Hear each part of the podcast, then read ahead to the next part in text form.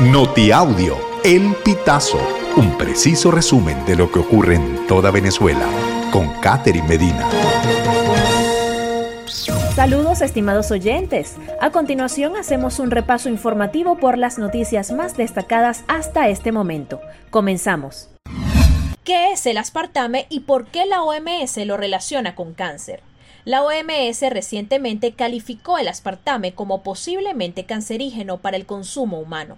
La advertencia tuvo lugar después de que un grupo de expertos de esta institución revisara miles de estudios existentes donde se analiza la composición de este edulcorante y su relación con el desarrollo de células cancerígenas. Sin embargo, la etiqueta posiblemente cancerígeno en realidad se refiere a que no existe evidencia concluyente, es decir, que compruebe la relación directa entre el aspartame y algún tipo de cáncer.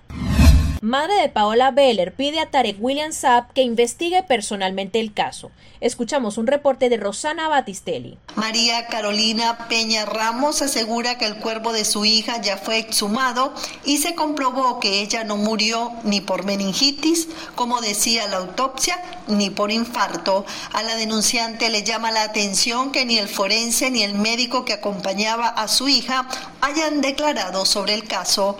Por ello espera atención del fiscal general de la República.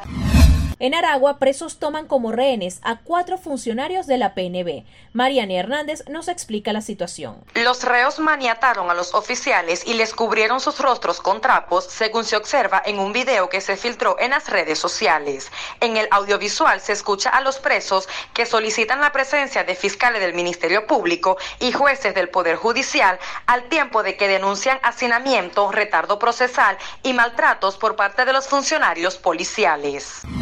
Madre de venezolana asesinada en México pide ayuda para repatriar su cuerpo. El cuerpo de Iriani Yelimar Bruces, una joven venezolana asesinada en Ciudad Juárez, México, permanece en el servicio médico forense de esta localidad fronteriza. Su madre, Marina Riera, solicitó ayuda a las autoridades del país azteca para repatriar sus restos, pues la familia no cuenta con los recursos necesarios para hacerlo. México dará 5 millones de dólares a víctimas del incendio en Ciudad Juárez. Valentina González nos comenta lo siguiente. El gobierno de México pagará 85 millones de euros, equivalentes a 5 millones de dólares de indemnización a las víctimas del incendio de un centro de detención de migrantes de Ciudad Juárez, en el que resultaron 40 fallecidos y 27 heridos. La información fue ofrecida por el comisionado del Instituto Nacional de Migración, Francisco Garduño, cuando acudió al Centro de Justicia Penal Federal de Chihuahua a firmar su presentación como parte de las medidas cautelares aplicadas en su contra por el proceso que se le sigue por el incendio. Estimados oyentes, este ha sido el panorama informativo hasta esta hora. Narró para ustedes Catherine Medina. Estas informaciones puedes ampliarlas en nuestra página web, elpitazo.net.